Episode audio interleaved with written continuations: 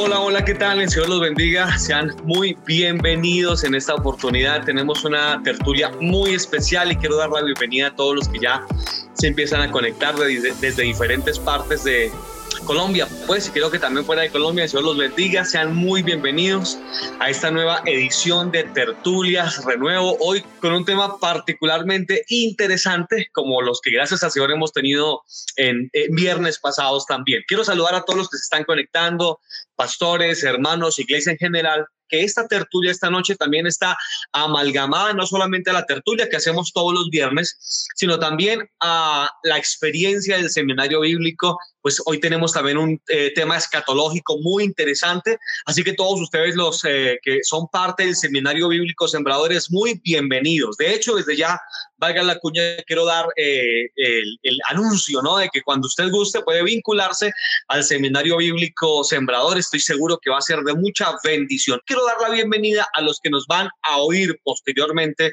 a través de plataformas de audio como lo son Spotify, eh, iTunes, Evox, bueno, estas plataformas que eh, esta tertulia en un par de semanas va a salir al aire por estos medios, también queremos dar la bienvenida. Si usted nos está oyendo a través de una de estas plataformas de audio. Bueno, eh, realmente el tiempo hoy va a quedar corto porque tenemos mucho de qué hablar y tenemos dos expositores de lujo en esta oportunidad.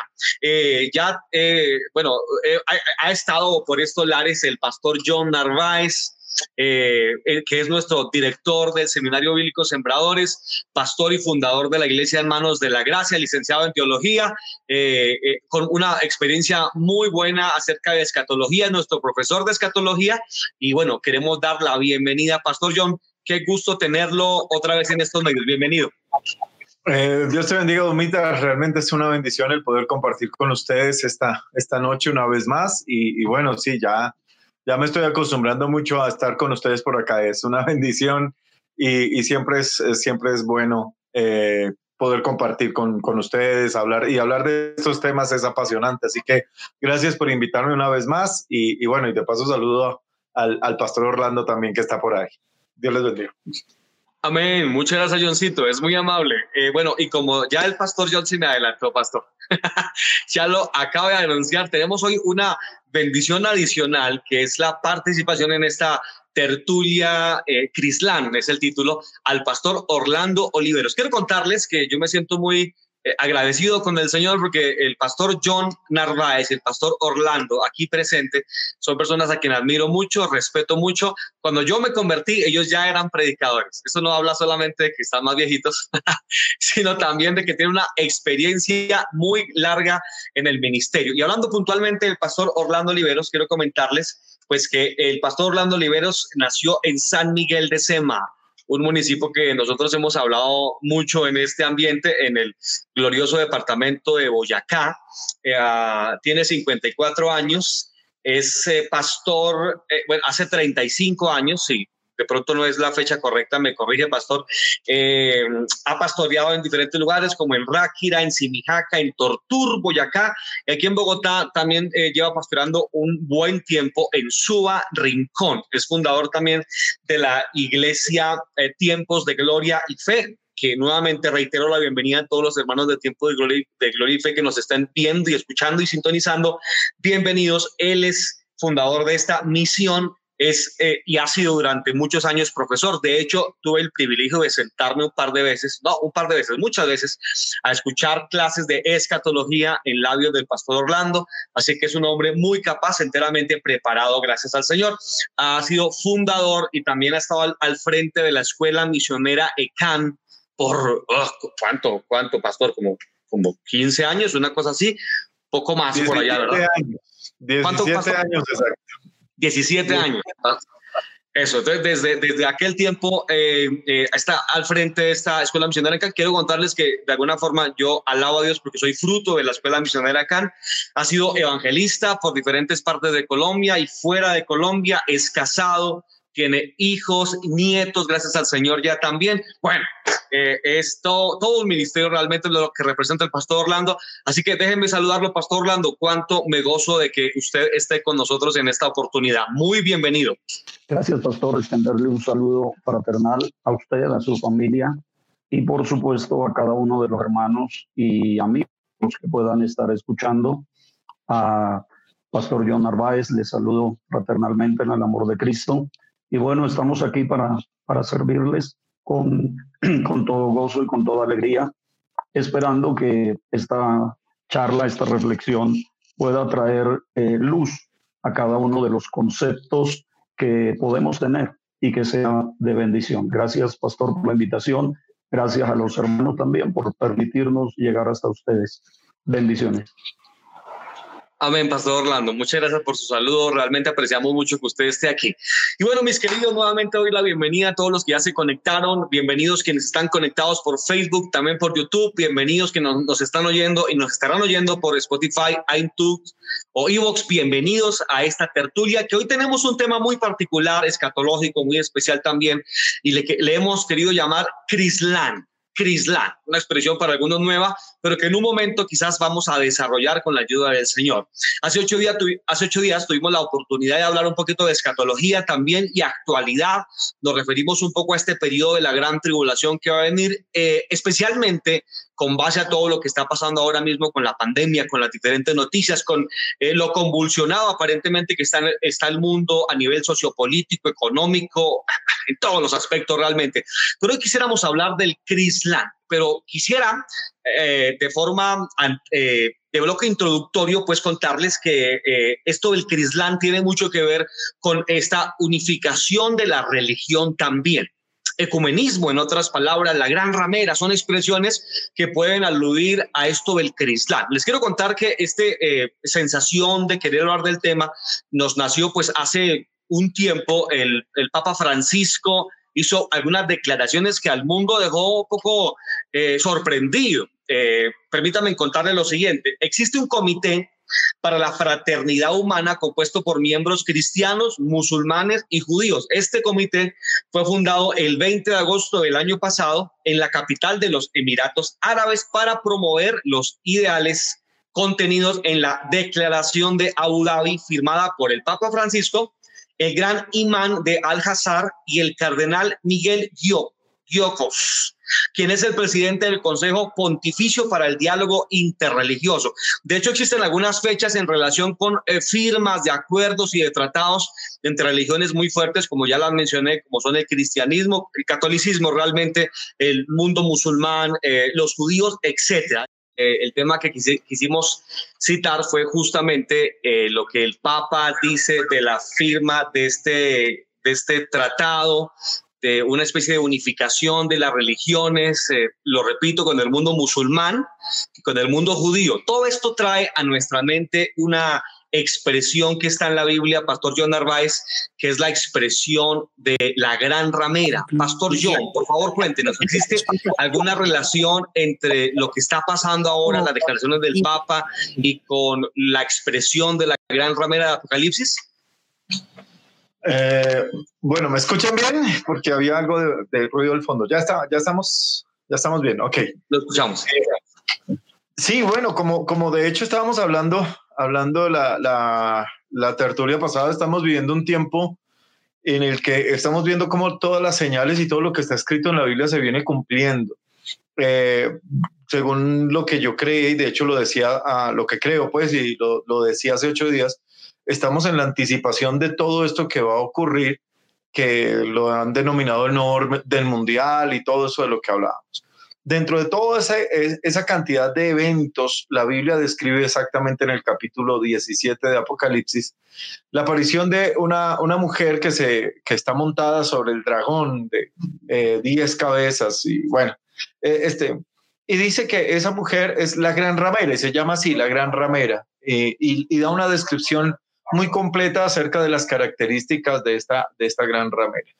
Ah, la descripción que hace definitivamente es, es eh, típica pues de, de, la religión. No está hablando, desde mi perspectiva, no está hablando de una religión específica, sino del hecho de la religión en términos generales, lo que podríamos llamar la religión pagana, el paganismo. Y, bueno, para, para, hablar de eso, pues tendríamos que remontarnos a muchísimos años atrás, unos 2400 años antes de Cristo, cuando surge todo este, todo este, esta simbología de, paganismo en la religión babilónica que ha venido eh, siendo a través de los tiempos, ha venido siendo heredada por una u otra religión hasta llegar a, la religión católica, que en este momento el cristianismo es la primera religión en cuanto a tamaño, a cantidad de personas en el mundo. Eh, pero no solamente la religión católica, sino muchas otras, eh, lo que creemos es que esa, esa gran ramera representa a una fusión o a una unión que en algún momento se tiene que dar ah, de todas estas religiones y que de alguna forma van a estar unidas o van a utilizar o van a estar unidas al anticristo y de alguna forma van a tratar de controlar en algún momento al anticristo. Y ahí pues eh, es que eh, surge lo que dice el capítulo 17, que el anticristo, la bestia, el dragón ya no quiere nada con la gran ramera y termina destruyéndola. Pero este, desde lo que yo entiendo, la gran ramera representa eso, representa todo ese conglomerado de unidad de religiones que, en algún momento se van a unir al anticristo para tratar de apoyar eh, su proyecto político, digámoslo de esa forma. Eh, de modo que lo que estás mencionando con respecto a lo del Papa, pues no es de extrañar. Tampoco es nuevo, de hecho, y perdóname, lo digo, eh, no es el primer Papa que hace esto. Juan Pablo II también desde hace muchos años, tal vez en el año 2000, con el año del jubileo, que declaró el año del jubileo en el año 2000, el Papa Juan Pablo II también hizo una reunión con el, líder eh, de, del Concilio Mundial de Iglesias, de, y, que era protestante, y también con un líder de, los Islam, y también hicieron una reunión eh, tratando de formar esta, esta, esta fusión de religiones. No es fácil, no les ha sido fácil, pero realmente tienen muy, muy en claro que quieren hacerlo. Y eso, desde mi perspectiva, es un anticipo, un trompetazo más que nos anuncia de que el acontecimiento de todas estas cosas está muy, muy cerca. Eso es lo que podría decir. Pastor, en cuanto a lo que usted dice, eh, bueno, su merced menciona que no necesariamente tiene que ser una iglesia determinada o una sola institución, sino la unión de varias. Algunas personas se encuentran en expresiones como el cáliz, ¿verdad? Que se menciona en Apocalipsis 17, cierto cuadro comparativo con la Eucaristía, pues, señalando que el catolicismo propiamente podría ser esa, esa gran ramera, con todo el respeto lo menciono. Eh, eh, eh, ¿Ese cuadro es, es verídico o, es, o no lo es? Hace unos años, o sea, podemos decir que hace unos años, y bueno, ya bastante, oiga, ha pasado el tiempo, Orlandito, ya contamos casi 50, Dios mío, este, pero hace unos años estoy hablando de, de, cuando yo era niño, por allá en los 80 y algo, 82, 83, este, todo el, todos los predicadores decían que efectivamente la Gran Ramera era la Iglesia Católica. Con el tiempo se ha empezado a decir, ok, puede ser más bien una fusión de iglesias de las que el catolicismo lidera esa fusión. Y es lo que estamos viendo, de hecho. El catolicismo de alguna forma se ha convertido en un líder para esa fusión de iglesias.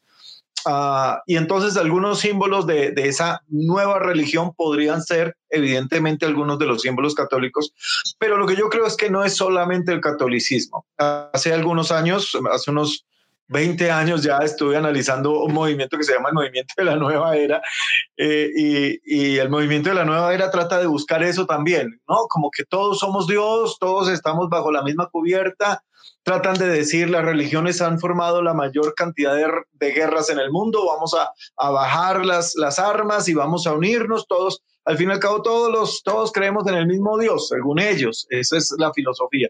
Obviamente no es cierto.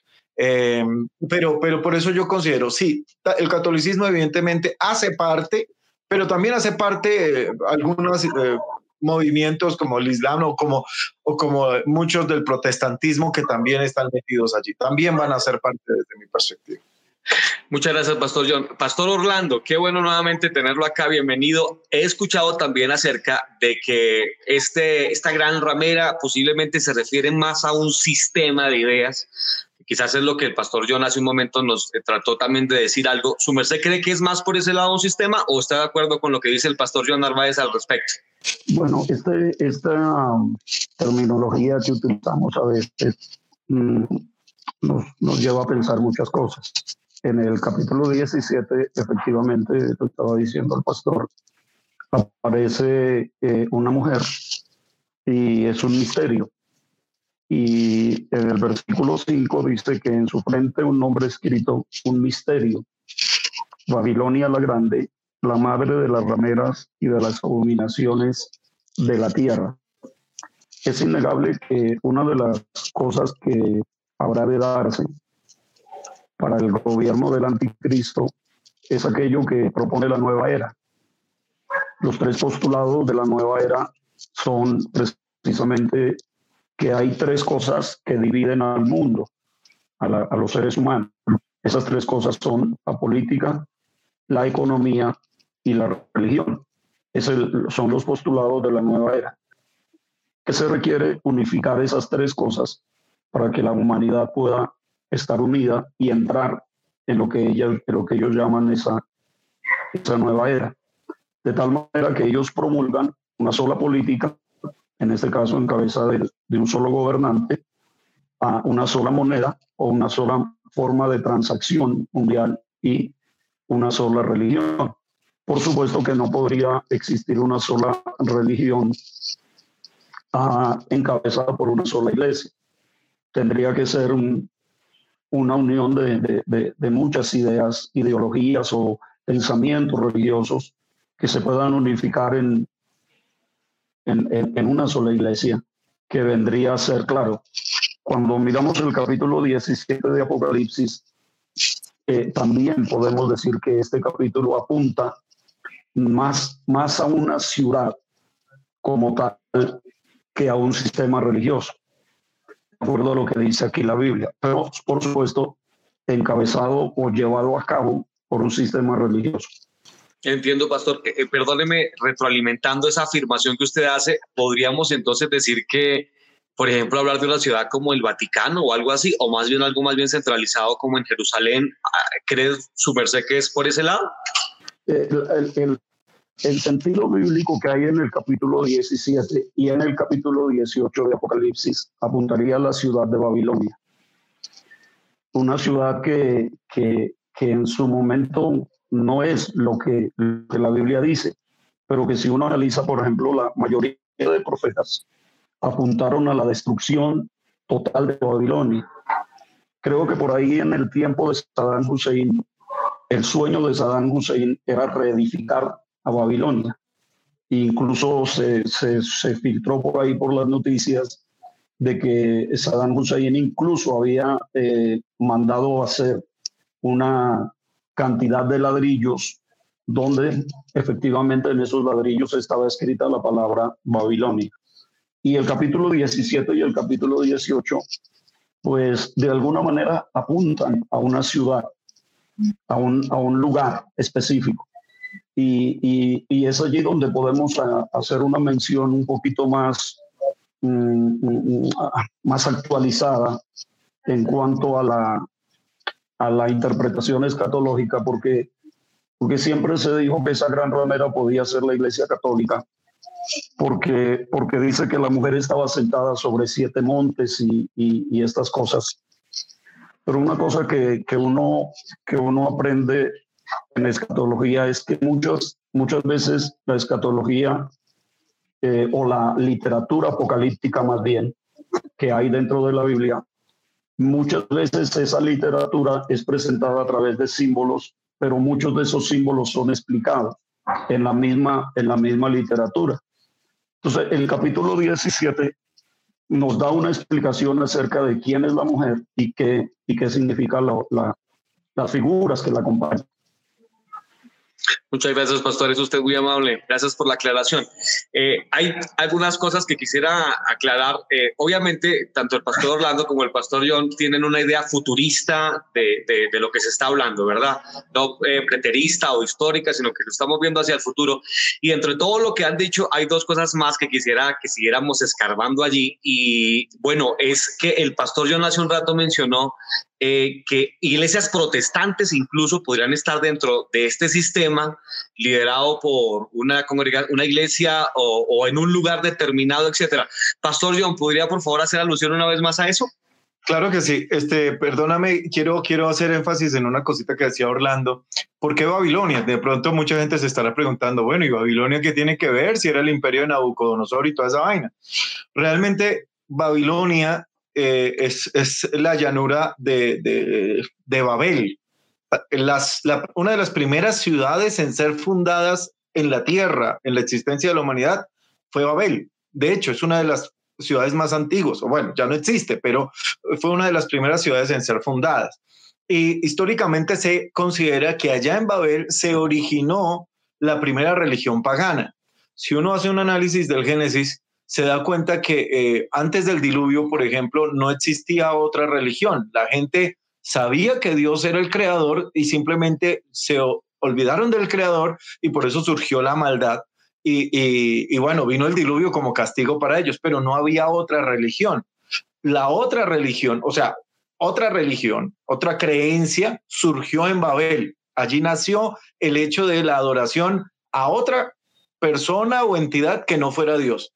¿Nació en dónde? Nació en Babel. Y por eso muchos eh, estudiosos consideran que la torre de Babel realmente no era cualquier torre, era más bien un, un sitio de adoración idolátrica y que era un sitio de adoración a los astros y algo por el estilo. Hay historias, obviamente que uno puede consultar en la historia universal acerca de, Nimrod y de Tamuz y de eh, Semiramis y todo esto, cómo han venido eh, en todo, eh, digámoslo así, que permeándose en toda la historia de la humanidad hasta nuestros días. De modo que podemos ver este, e, esa, huella, si me permiten, esa huella de Babilonia en casi todas las religiones del mundo con la excepción exclusiva del verdadero cristianismo, es decir, del cristianismo evangélico que cree en la palabra de Dios, es tal vez la única excepción que, no tiene esa huella de, Babilonia. Entonces, por eso dije los protestantes, porque dentro del cúmulo de protestantes están muchas sectas, y, como los testigos de Jehová, como este, los eh, adventistas aún, como eh, Mita en Aarón, que tienen esa huella de Babilonia metida dentro de sus, eh, dentro de sus prácticas. Entonces, eh, realmente Babilonia está metida en todas las religiones. Y el concepto de Babilonia, como Orlando lo decía, puede ser una ciudad, y estoy de acuerdo, pero es un sistema religioso. Y el sistema religioso que viene desde el comienzo, que empezó en Babel y que se manifiesta aún hoy en día. Y se manifiesta en las religiones de hoy en día, porque es exactamente lo mismo. Adorar a, alguien o algo que no es Dios. Para mí eso implica todo lo de Babilonia. Está metido en todas las religiones, está metido en casi todas las creencias, con eh, eh, la, la, diferencia del verdadero cristianismo basado en la palabra que evidentemente lo anula por completo. Entonces, por eso te dije, los protestantes también van a estar ahí. Y de hecho, hay, hay, hay muchos que, mucho protestantismo que ha abandonado la verdadera palabra de Dios, muchos eh, que se han olvidado de lo que es la Biblia y de, de la verdad bíblica y por eso se han visto enredados en todo esto, ecumenismo y todo esto que estamos hablando. Esto está muy interesante. Yo estoy viendo la hora y me estoy preocupando porque esto está muy bueno y hay que exprimir todo lo que podamos en esta oportunidad. Quiero aprovechar un momento para dar nuevamente la bienvenida a todos los que nos están viendo en Facebook, en YouTube. Bienvenidos. Si se conectó un poco tarde, hoy estamos hablando de Crislan. Eh, y iniciamos hablando un poco de la gran ramera, esta expresión que está en Apocalipsis capítulo 17, que es muy interesante y que de alguna forma hemos escuchado en relación con esto algo. Así que bienvenidos ustedes. Si tienen alguna pregunta, por favor pueden ponerla en el chat de YouTube o de Facebook uh, y nos cuentan y trataremos de ubicar un momento para contestar, contestar algunas de sus preguntas. Así que bienvenidos, no se despeguen de esta transmisión. Pastor John eh, y Pastor Orlando, eh, ¿puedo yo eh, ustedes están hablando de una ciudad y de un sistema religioso. No sabemos a ciencia cierta qué es entonces, al parecer, y o esas dos ideas podrían reconciliarse en una, hablar de un sistema y de una ciudad para definir la gran ramera. Sí, quería, quería hacer eh, notar algo. Eh, en relación a la Torre de Babel, la versión del 60 dice que ellos querían hacer una torre cuya cúspide llegara al cielo, o cuya y uno dice, pero es una locura. ¿A quién se le iba a ocurrir que podían hacer una torre para llegar al cielo? Hay otra traducción que dice cuya cúspide sea el cielo. Y según algunos arqueólogos han encontrado algunas evidencias de que la, la, la, la torre aquella que estaban construyendo eh, tenía muchas figuras, muchas eh, simbología relacionada con los astros, relacionada con, con las estrellas y todo esto. Y, precisamente por eso es que desde allí se puede trazar el, el gran sistema religioso que impera en el mundo, que es un sistema religioso que trata de sacar a Dios de la escena para, para establecer sus propias creencias. Con relación a, la pregunta, Pastor Dumar, mm, eh, en lo que yo he podido analizar y, y, ver en algunos estudiosos, creo que las dos cosas son reales. Eh, este, este, este, este Babilonia es un sistema, pero también será una ciudad. Creo que para el tiempo de la gran tribulación, la ciudad de Babilonia puede ser una ciudad reedificada y puede ser un lugar estratégico para, para la manifestación del anticristo, que finalmente terminará en Jerusalén. Pero el anticristo no va a iniciar en Jerusalén. Y, y la ciudad de Babilonia pues está en Irak. Entonces, eh, en relación a lo que usted, a lo que se está planteando acerca, acerca del Crislán, pues no es descabellado tampoco que, que, Babilonia es un sistema, pero que también puede ser una ciudad que va a ser reedificada y va a ser destruida también durante el periodo de la gran tribulación. Mm. Perdón, pastor, antes de darle la palabra al pastor John, eh, eh, de acuerdo a lo que su merced dice, entonces ahora mismo que parece ser que, que todo está trasladándose al Medio Oriente, que posiblemente Estados Unidos después de esta pandemia sus fuerzas económicas disminuyan demasiado, etcétera, podríamos entonces entender esto como un panorama previo a, esto que usted está mencionando, de, del eh, erigirse otra vez esta ciudad de acuerdo a lo que dice la escritura en la Gran Tribulación? De, hecho, hay dos cosas que están sucediendo en, nuestro, en nuestro presente, en nuestro hoy. Y, una es el, el, eh, surgimiento del el Islam como religión, el crecimiento acelerado del Islam. Hoy no podemos desconocer que, que en muchos aspectos Incluso se puede decir que el Islam ha llegado a estar por encima del cristianismo en cuanto a crecimiento y en cuanto a avance en el mundo. Y lo otro que podemos decir es que hay un fortalecimiento eh, eh, en, en, aquellos territorios allá del Medio Oriente que tiene o que están motivados por su anhelo de destruir a Israel y se van unificando y se van fortaleciendo. Eh, alguien decía que, por ejemplo, un país como Francia es muy posible que en unos cuatro años sea un país musulmán. Un país como Venezuela está siendo permeado. En los Estados Unidos, como nunca antes, están construyendo mezquitas. Entonces, el, crecimiento del Islam es algo que no podemos eh, pasar por alto en cuanto a la interpretación de la escatología o de la profecía bíblica. Tremendo. Pastor John, por favor, ¿qué opinión le merece todo esto?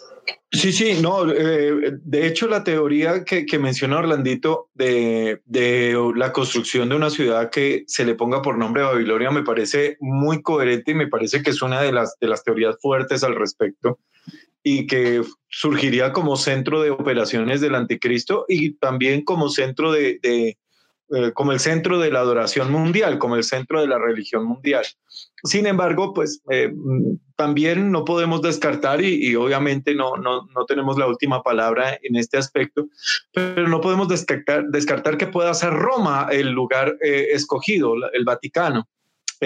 primero, por lo que Orlando citaba de los siete montes en los que la, la mujer está sentada, pero también por una, una razón, porque en la carta de Pedro, Pedro mismo cuando se despide dice, le saluda, eh, le saludo desde Babilonia.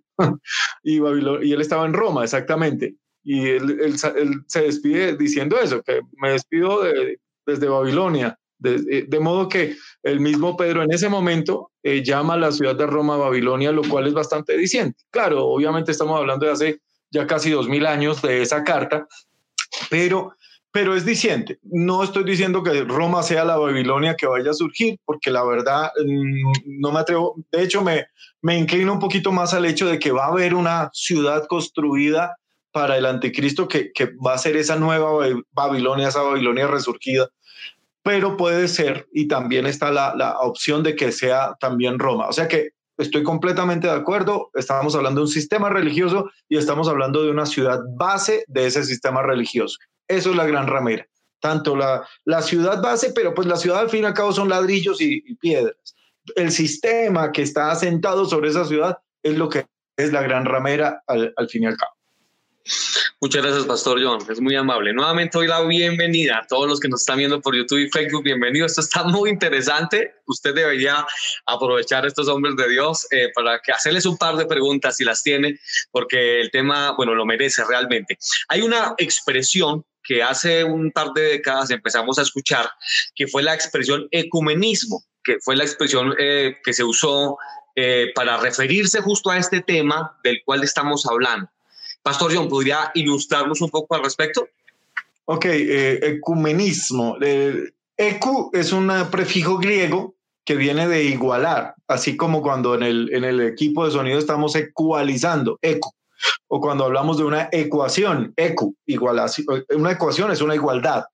Entonces, se utilizó esa expresión ecumenismo para hablar de eh, tratar de igualar todas las iglesias, tratar de buscar puntos de, eh, de acuerdo, eso es lo que, lo que trataron de hacer, uh, puntos de acuerdo. Entonces empezaron a decir, ok, todos estamos buscando a Dios, a una entidad, llámese como sea, que es Dios, el creador, el arquitecto del universo, etcétera. Todos vamos para allá, unos de una manera, otros de otra, pero todos somos iguales. Eso, eso es una de las cosas. Lo otro es todos somos seres humanos y no podemos dividirnos, como lo citaba Orlando hace un rato, este, no podemos dividirnos por causa de la religión, no podemos seguir matándonos por esto. Tenemos que buscar eh, llegar a un acuerdo una, una carpa que nos cobije a todos. Eh, ese movimiento, como, como, como lo decía yo hace un rato, surgió, de hecho, empezó a moverse fuertemente con el Papa Juan Pablo II.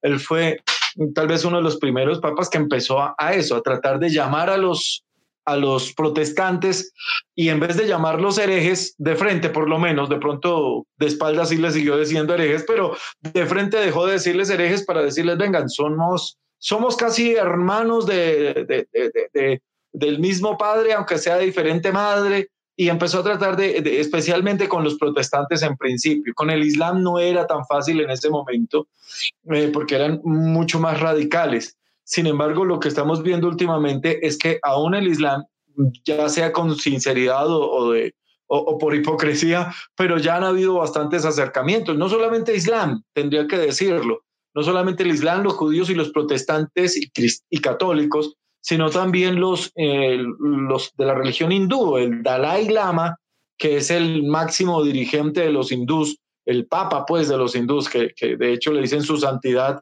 el Dalai Lama, también ha, ha hecho acercamientos al papa y también han estado procurando eh, este, alguna conversación. El Dalai Lama obviamente dirige una religión de por lo menos mil millones de personas, de modo que eh, estamos hablando de gente que mueve realmente a, mucha gente. El Papa en este momento se cree que católicos en el mundo hay unos 1.200 millones de personas. Del Islam hay otros más o menos 1.000 o 1.100 millones.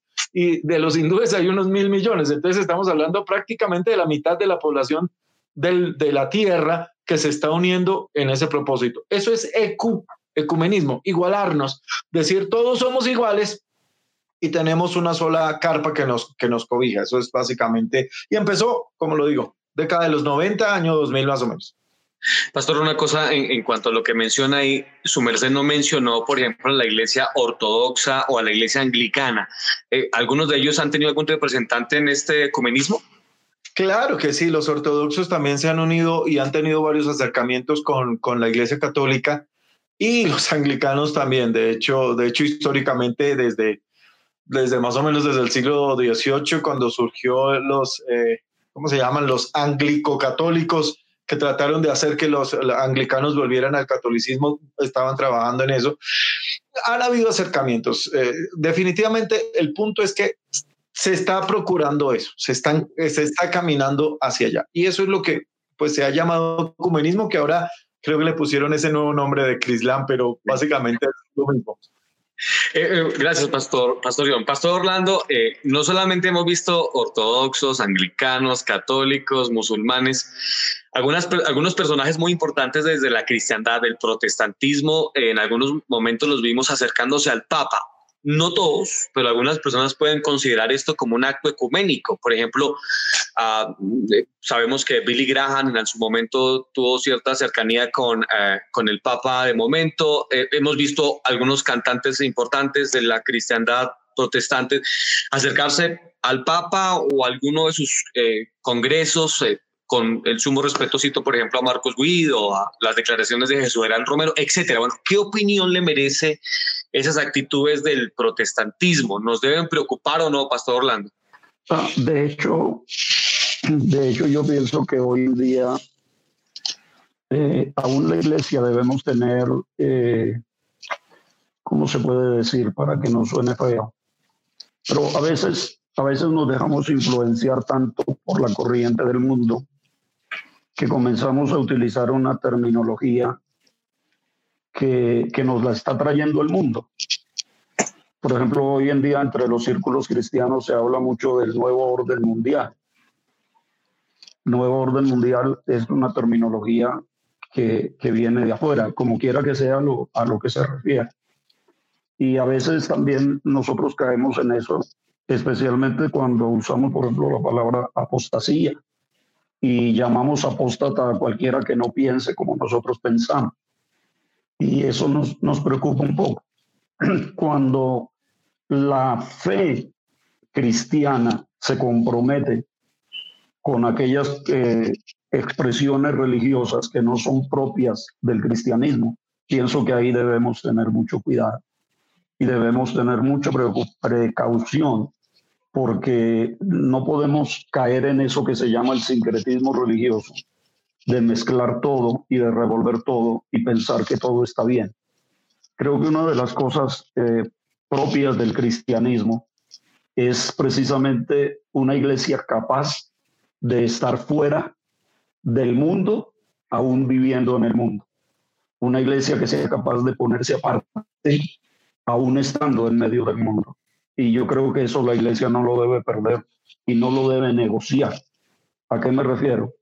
A que de verdad es, es un poco peligroso para la mente de muchos cristianos el, el, el creer que estas personas están haciendo bien cuando están comprometiendo su fe con una religión, con una creencia que no propiamente glorifica a Dios.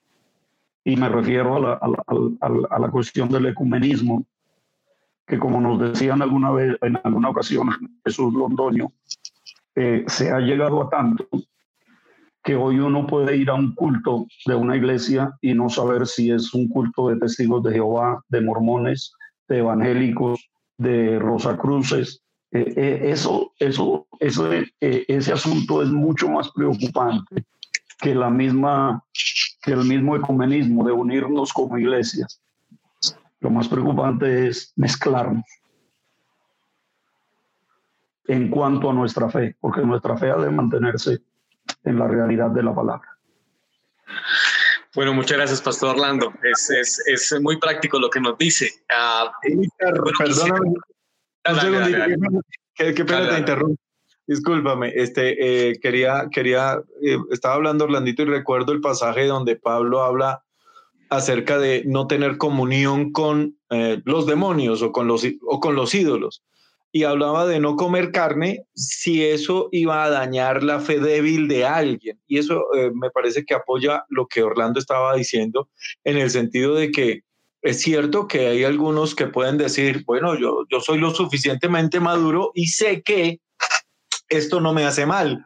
Pero el problema no es que le haga mal a él, el problema es la imagen que muestra para las personas que tal vez en su corazón tienen algún tipo de debilidad y van a sentirse impulsados a hacer lo que esa persona está haciendo, pero con un corazón diferente, con un espíritu diferente, con una intención diferente.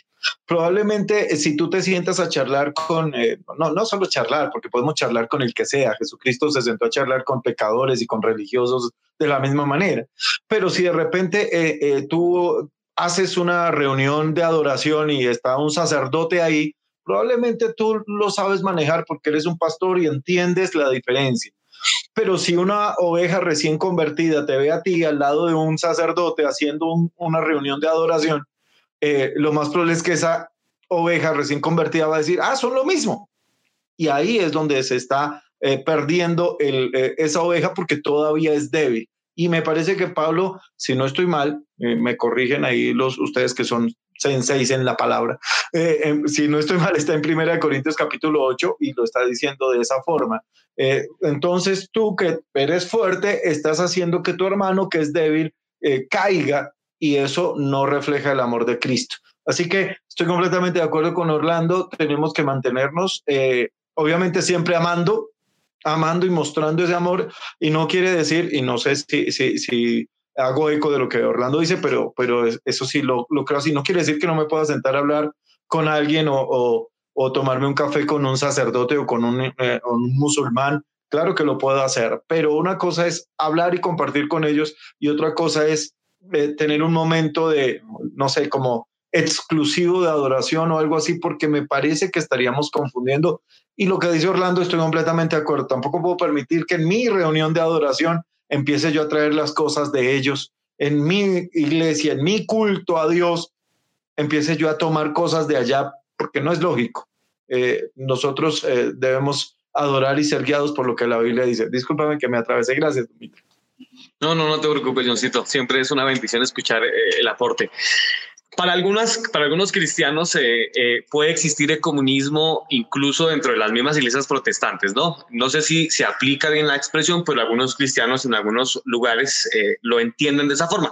Me refiero a que entienden no acercarse a, a, determinada iglesia porque tienen de pronto un dogma diferente. Para ser muy práctico, en aquella iglesia tienen grupo de danza, en aquella iglesia no tienen grupo de danza, en aquella iglesia se visten así, en aquella iglesia se visten así aplicaría el término comunismo, ecumenismo, perdón, ecumenismo a ese ambiente o es un asunto totalmente, lo están sacando de contexto, Pastor Orlando?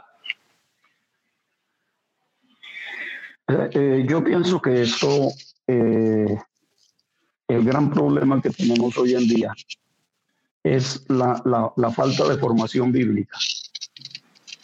Eh, y mantener muchas creencias o muchos eh, aspectos de la vida cristiana o de la vivencia cristiana sin tener realmente el conocimiento bíblico de hasta dónde eso es lo que Dios demanda o eso es lo que Dios esperaría de nosotros. Y hoy en día se juzgan las iglesias eh, más por, lo, por la expresión externa que por la realidad interna. Yo no, yo, yo no voy a aquella iglesia porque eh, allí hacen algo que a mí no me gusta. O sí voy a aquella porque hacen algo que sí me gusta. Y, y ese, ese es realmente el peligro o el problema que tenemos hoy en día. Yo creo que nosotros deberíamos ir a la iglesia por cosas más profundas, por cosas mucho más fundamentales y, y, y si se puede decir así, y realmente mucho más doctrinales por eso le decía ahora del de término apostasía, porque si un hermano canta un coro que a mí no me gusta, entonces lo tildo de apóstata. O si un hermano de repente hace algo que a mí no me gusta, lo tildo de apóstata. Lo ideal es que lo, lo filtráramos a la luz de la Biblia y no a la luz de mi gusto o de mi opinión, porque eso nos está haciendo daño. Entonces yo pienso que, que realmente ecumenismo no se refiere a, a, si yo puedo ir a un culto de otro hermano de otra iglesia o no. Ecumenismo se refiere a si yo comprometo mi fe por buscar la unidad con alguien que no está caminando en el verdadero camino del Señor. En este caso, eh, lo que están haciendo algunos hermanos, atreverse a decir, por ejemplo, que, que la Iglesia Católica está bien solo por congraciarse con ellos, comprometen su fe. Y es ahí el, el, el, peligro. pero que un hermano vaya a otro culto, de pronto, bueno, no que es que la iglesia de allí danza, ni el hermano va al culto un día, dos días, o, o de repente decide irse para allá, entonces se volvió ecuménico por eso. No, mientras esté manteniendo su verdadera fe en el Señor, cimentado en la palabra, él verá si baila o no baila. Sí, bueno, algunos aprovechamos para echar eh, paso. Eh, eh, Pastor Orlando y, Pastor John, más bien, este tema, este punto que hemos llegado me parece muy interesante porque estamos aterrizando todo esto que ya hemos dicho, ya que estoy seguro que la mayoría de los que nos están viendo o escuchando no creo que van a pisar una mezquita o que van a regresar a la iglesia tradicional católica, con el respeto que me merecen lo digo. Ah, pero ¿cuáles entonces podrían ser, Pastor John, eh, las características a las que debemos prestar atención puntualmente para no caer en ecumenismo. O, por ejemplo, para diferenciar, como decía el pastor Orlando, eh, entre ecumenismo y, simplemente dogmas entre, entre iglesias cristianas. Pastor, ayúdenos, por favor, con eso. Es que eh, hace unos años, justo charlando con Orlandito, que hemos tenido tiempos de charlas muy, pero muy interesantes. Eh, con Orlando hablábamos acerca de lo importante de saber diferenciar lo que es doctrina, dogma y tradición. Y, de hecho, en algún momento que charlamos eso, creo que eh, Orlando me parece que hasta escribió un folleto hace años, no sé, no, no recuerdo Orlandito, pero me parece que escribió un folletico tratando de explicar la diferencia entre esos tres. Igual, yo robé esa idea, eh, robé en buen sentido, ¿no? ¿no? No soy ladrón, pero en el buen sentido robé esa idea y yo utilizo esa, esa diferenciación para tratar de decir eh, lo que más o menos voy a decir. Eh, estoy de acuerdo con Orlando, es que la iglesia necesita, la iglesia cristiana, la verdadera iglesia de Cristo necesita estar muy clara en la doctrina, qué es doctrina y qué no es doctrina. Y, cuando estamos claros en lo que realmente es la doctrina de la palabra, la doctrina de Cristo, evidentemente hay varias iglesias y hay diferentes iglesias que tienen algunos dogmas que puede que surjan de, alguna idea bíblica o hay algunos que son inventados o que surgieron por, por simplemente, eh, este, no sé, una facilidad de, funcionamiento de una iglesia. Y hay cosas que son simplemente tradición y se vuelven una tradición y, y hay gente que, que lo establece como algo que debe hacerse porque así se hizo tradicionalmente. Cuando este, una, un cristiano conoce perfectamente y claramente la doctrina fundamental, puede moverse, mm, no porque tenga que hacerlo, pero puede moverse a otra congregación y puede estar en otra congregación y reconoce fácilmente la doctrina, la verdadera doctrina. Así como cuando uno conoce muy bien un billete verdadero y entonces eh, le van a meter uno falso y de una vez se da cuenta, este no está bueno. Entonces, un, creyente que conozca la doctrina va a una iglesia y escucha algo que está fuera de la doctrina e inmediatamente lo rechaza y dice, no, esta iglesia no está bien. Pero es la doctrina, no el dogma, no la forma, no el grito, no el brinco, porque eso no tiene nada que ver con la doctrina. Es la doctrina fundamental. Entonces, en ese sentido, la forma en que, en que las personas eh, este, tienen que, que avanzar es conociendo perfectamente la doctrina y eso no implica, estoy de acuerdo con Orlando, no implica que si yo voy a otra iglesia entonces me estoy volviendo ecuménico o si me reúno con varias iglesias que no tienen la misma forma, estoy siendo ecuménico porque de hecho la iglesia de Jesucristo es una sola y, y Cristo viene por una sola iglesia, no por un nombre, no por una denominación. Yo he tenido la oportunidad de compartir, gracias a Dios, con, con muchas iglesias de muchos nombres y he podido estar en, en cultos con muchas iglesias y he recibido bendición y he podido disfrutar de la presencia de Dios allí con ellos y, es cierto, unos hacen unas cosas y uno tal vez no está acostumbrado y uno lo ve como, como raro, pero, pero igual, eh, somos diferentes. Es que, de hecho, somos diferentes, somos diferentes. Y, y, el hecho de ser diferentes no implica que, este, eh, como cristianos todos, no implica que estemos mal, desde que conservemos la doctrina, la doctrina bíblica. Ahí es donde está Ahí es donde está el punto. Muchas gracias, Pastor. De hecho, hay algunos aspectos eh, culturales a veces, ¿verdad? Como nuestros hermanos de Barranquilla, de la costa, quienes saludamos desde aquí, desde ya, cuando estamos en un culto con los hermanos de Barranquilla, de la costa, uno siente el sabor en ellos. Ellos tienen sabor por... se cantan los coros diferente a nosotros los del interior, que somos un poquito más quietos, ¿verdad? Y demás. Bueno, eh, quiero saludar a todos los que nos están viendo en este momento, lo repito, por YouTube o por Facebook. De hecho, tenemos ya algunas preguntas que quisiera, creo que no tenemos mucho tiempo para hacerlas todas, pero, pero algunas sí quiero hacerlas. Eh, aprovecho para saludar a los hermanos desde Panamá que nos están viendo y nos están saludando por este medio. Dios los bendiga. Hermanos, qué placer tenerles aquí en este sitio. Quiero leer un par de preguntas. Esta primera quiero entregársela al pastor Orlando. Le pregunta Pastor Orlando por acá, la pastora Gloria Parra de la iglesia de Suacha. Saludamos a todos los hermanos de la iglesia de Suacha. Bienvenidos a esta tertulia. La hermana Gloria Parra pregunta eh, si eh, Irán entonces, eh, el país, Irán, es el lugar donde podría erigirse la Babilonia que está descrita en Apocalipsis 17. De hecho, sí, claro, porque incluso recuerde usted que en el libro de Apocalipsis se habla de que el Éufrates se va a secar para que los ejércitos de, de, Oriente puedan, puedan pasar. Y, y, y, no solamente Irak, sino la misma ciudad de Bagdad puede llegar a ser eh, esa ciudad bastión para, para ese tiempo.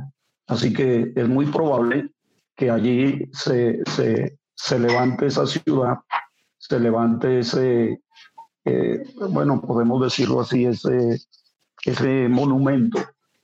Es que cuando nosotros recordamos, por ejemplo, la imagen de Nabucodonosor, aquella que Daniel interpretó, el sueño de Nabucodonosor, dice la Biblia que la, la, imagen fue herida en los pies con una piedra cortada no con mano y que de esa piedra se levantó un gran monte bueno, esa piedra pues representa de alguna manera el gobierno del Señor, gobierno de Cristo.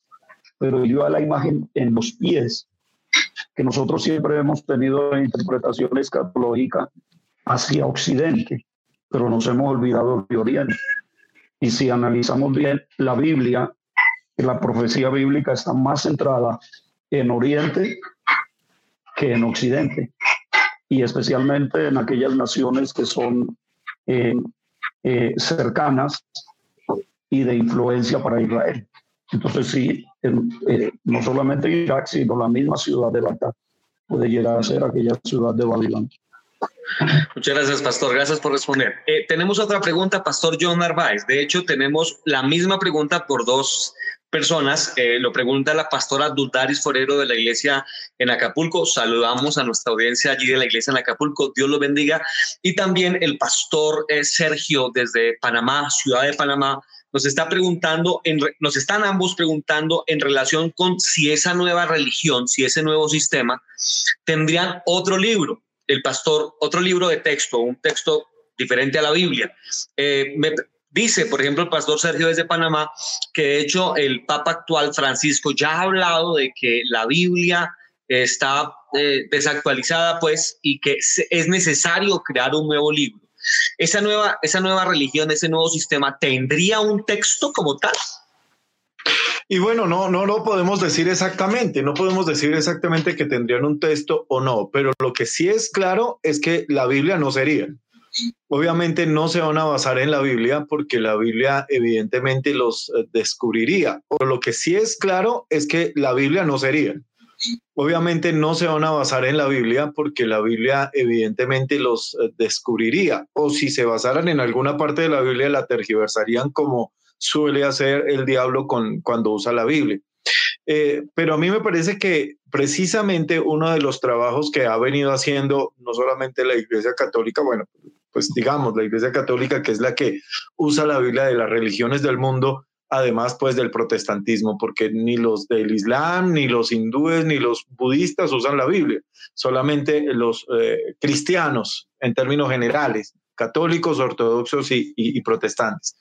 Pero evidentemente es una, una cosa muy interesante para estos tiempos, que el catolicismo ha empezado a tratar de, eh, de mermarle autoridad a la Biblia. Desde el comienzo del catolicismo se estableció que el dogma de la iglesia era tan importante como la palabra de Dios y algunas veces más importante que la palabra de Dios. Y últimamente el Papa Francisco precisamente ha venido negando la verdad bíblica y tanto hay un panfleto por allí que, que de hecho vimos por, para, para, en estos días que decía que están que para que la voz del Papa, para que la palabra del Papa llegue a todos los hogares. Y ya no es el objetivo que la palabra de Dios llegue a todos los hogares, sino que es la palabra del Papa la que quieren que llegue. Lo que cita el hermano Sergio es muy cierto. El Papa mismo ha dicho que hay que revisar la Biblia Y, bueno, el Papa Juan Pablo II, el anterior, también negó abiertamente la existencia del cielo y el infierno, negando categóricamente lo que la Biblia dice. De modo que definitivamente esa, esa nueva religión no tiene a, la Biblia como, como su libro de texto base. Y si llegara a tener algunos apartes de, de la Biblia, serían sacados y tal vez suavizados y tergiversados, que, que de pronto sí lo puede llegar a hacer para tratar de darle cierta autoridad a lo que dicen. Pastor John, cuando usted habla de eso, no puedo evitar, eh, y Pastor Orlando, pensar en que eso mismo, de pronto no bajo el título de una bula papal o algo tan técnico, pero eso justo ocurre todo el tiempo en púlpitos de iglesias protestantes, ¿no? El hecho de que se reduce la importancia de la expresión de la palabra de Dios y, por ejemplo, creo yo, a veces se puede mal usar eh, el título de algunos supuestos dones. Yo creo en los dones y, creo en, que hay dones reales, eh, en la operatividad actividad del Espíritu Santo, pero hemos escuchado cosas extrañas en boca de predicadores. Eh, ¿Sería lo mismo lo que está pasando, Pastor Orlando? un paralelo entre lo que hace la Iglesia Católica y lo que están haciendo algunas iglesias protestantes actualmente. Perdóneme, Pastor Orlando, una cosa más. Por ejemplo, hace poco escuché un predicador, de hecho afamado, eh, aquí eh, en Colombia muy conocido, hablando de, que los extraterrestres eran bíblicos. Bueno, lo que pasa es que creo que a cada quien se le ocurre algo y lo lanza, Pastor Orlando. ¿Qué, qué opinión le merece todo esto? No, y estaba, estaba recordando que hay un, eh, un famoso predicador muy, muy escuchado en los círculos evangélicos que él dijo que los cristianos podíamos vivir de, dos cosas. O podíamos vivir de lo que dice la Biblia o podíamos vivir de la revelación. Que si vivíamos de lo que dice la Biblia, estábamos viviendo del pasado porque la Biblia es del pasado. Pero que si vivíamos de la revelación, íbamos a vivir del presente porque la revelación es actual.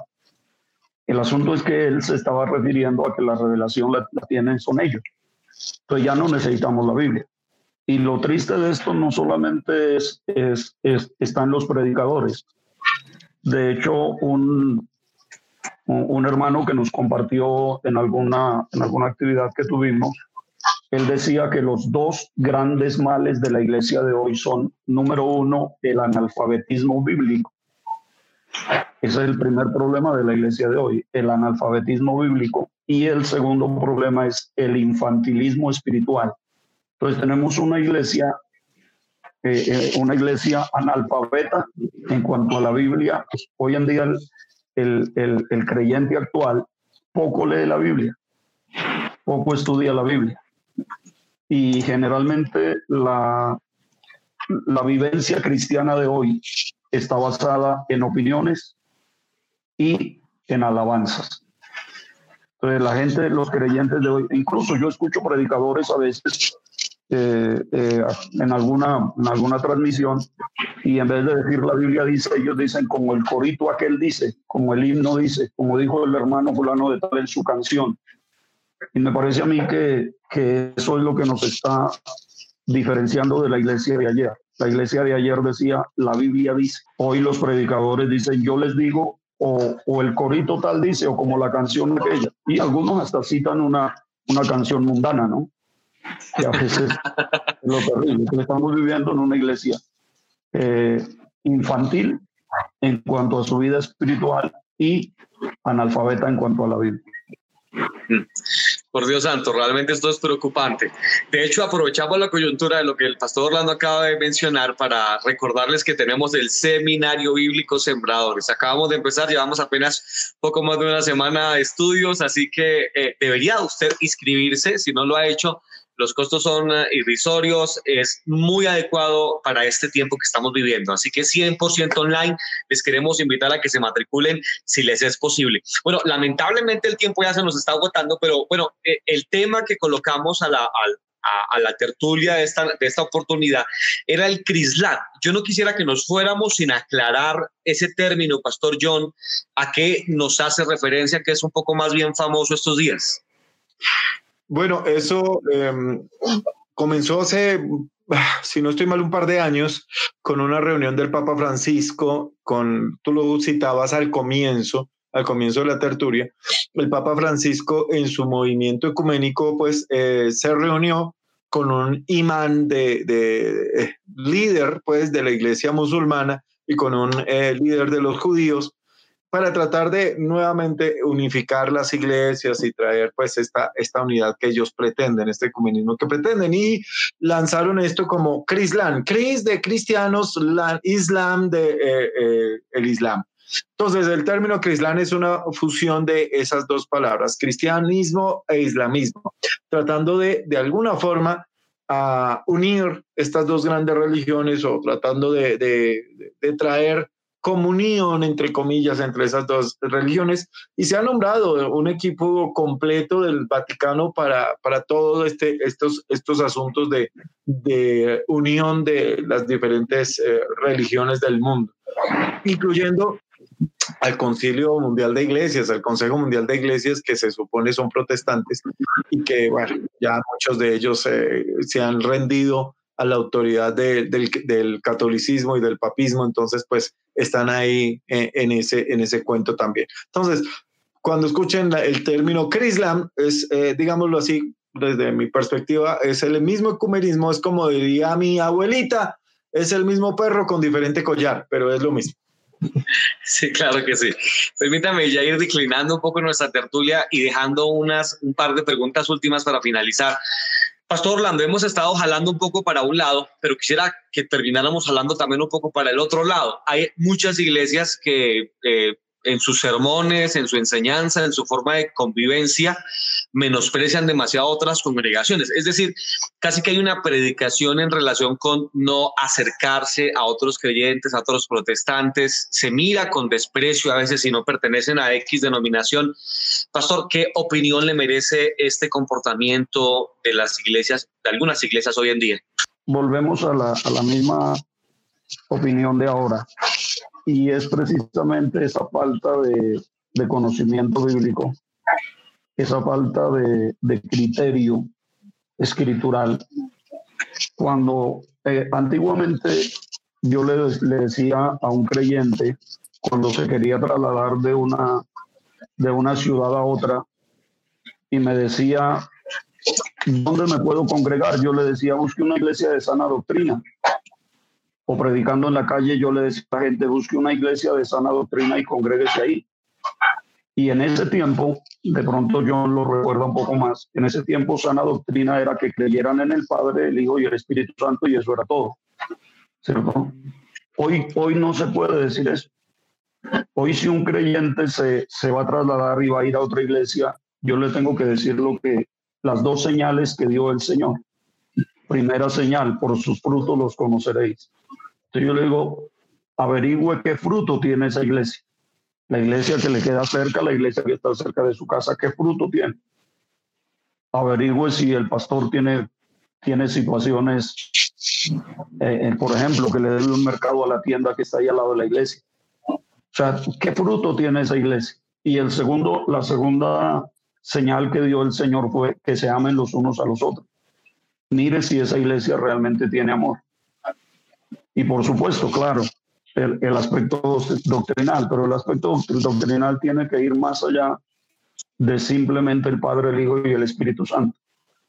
Porque una doctrina fundamental dentro de la, dentro de la enseñanza bíblica es precisamente el amor. Es tan fuerte que el, el apóstol Juan dice que el que no ama a su hermano ni siquiera es de Dios. Y, y, y eso a veces se pasa por alto. Se restriega mucho un versículo que dice, sin santidad nadie verá al Señor. Pero resulta que tal versículo no existe. Porque lo que, lo que existe es una parte del versículo. El versículo completo dice, seguir la paz con todos y la santidad, sin la cual nadie verá al Señor. Cuando yo digo sin santidad nadie verá al Señor, yo le estoy quitando al versículo la parte más importante, porque la parte más importante se cita primero y allí hay una, ¿cómo se le llama eso? Hay una I, que es una, es, una conectante entre las dos ideas. La idea principal va primero, seguir la paz con todos. La idea secundaria es la que va después. Y sin santidad, o, y, y la santidad sin la cual nadie verá al Señor. Entonces, el versículo completo es así, pero se citan a veces textos a medias para, para hacer referencia o hacerle decir a la Biblia cosas que, no. Entonces, ¿qué es más importante en ese versículo? ¿Cuál es la, la idea central? ¿La paz o la santidad? ¿O las dos? Muchas gracias, pastor.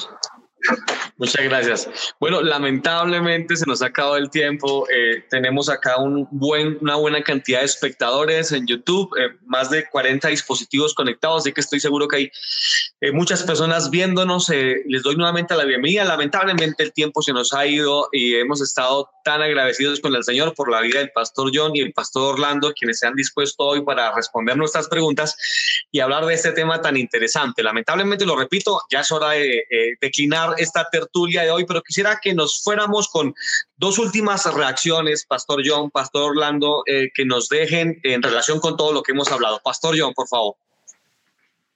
Eh, de pronto me gustaría decir únicamente para terminar, primero, eh, el Señor está a las puertas y eso las señales lo están demostrando. El ecumenismo que vemos nos muestra que el Señor está a las puertas, que la palabra de Dios es verdad y se está cumpliendo eh, letra a letra lo que está escrito, pero, eh, sin ese pero de pronto no hay, pero, pero eh, yo creo que la iglesia de Cristo, la verdadera iglesia de Cristo, sí debemos procurar la unidad entre nosotros. Y, y, debemos procurar unirnos. El Señor viene buscando una iglesia, viene buscando una sola iglesia y viene buscando una iglesia que está unida. Entonces, con, con tomando lo que dice el pastor Orlando, evidentemente tenemos que ser no una iglesia infantil, sino una iglesia madura y el, la persona madura sabe discernir y sabe discriminar y sabe separar lo santo de lo profano.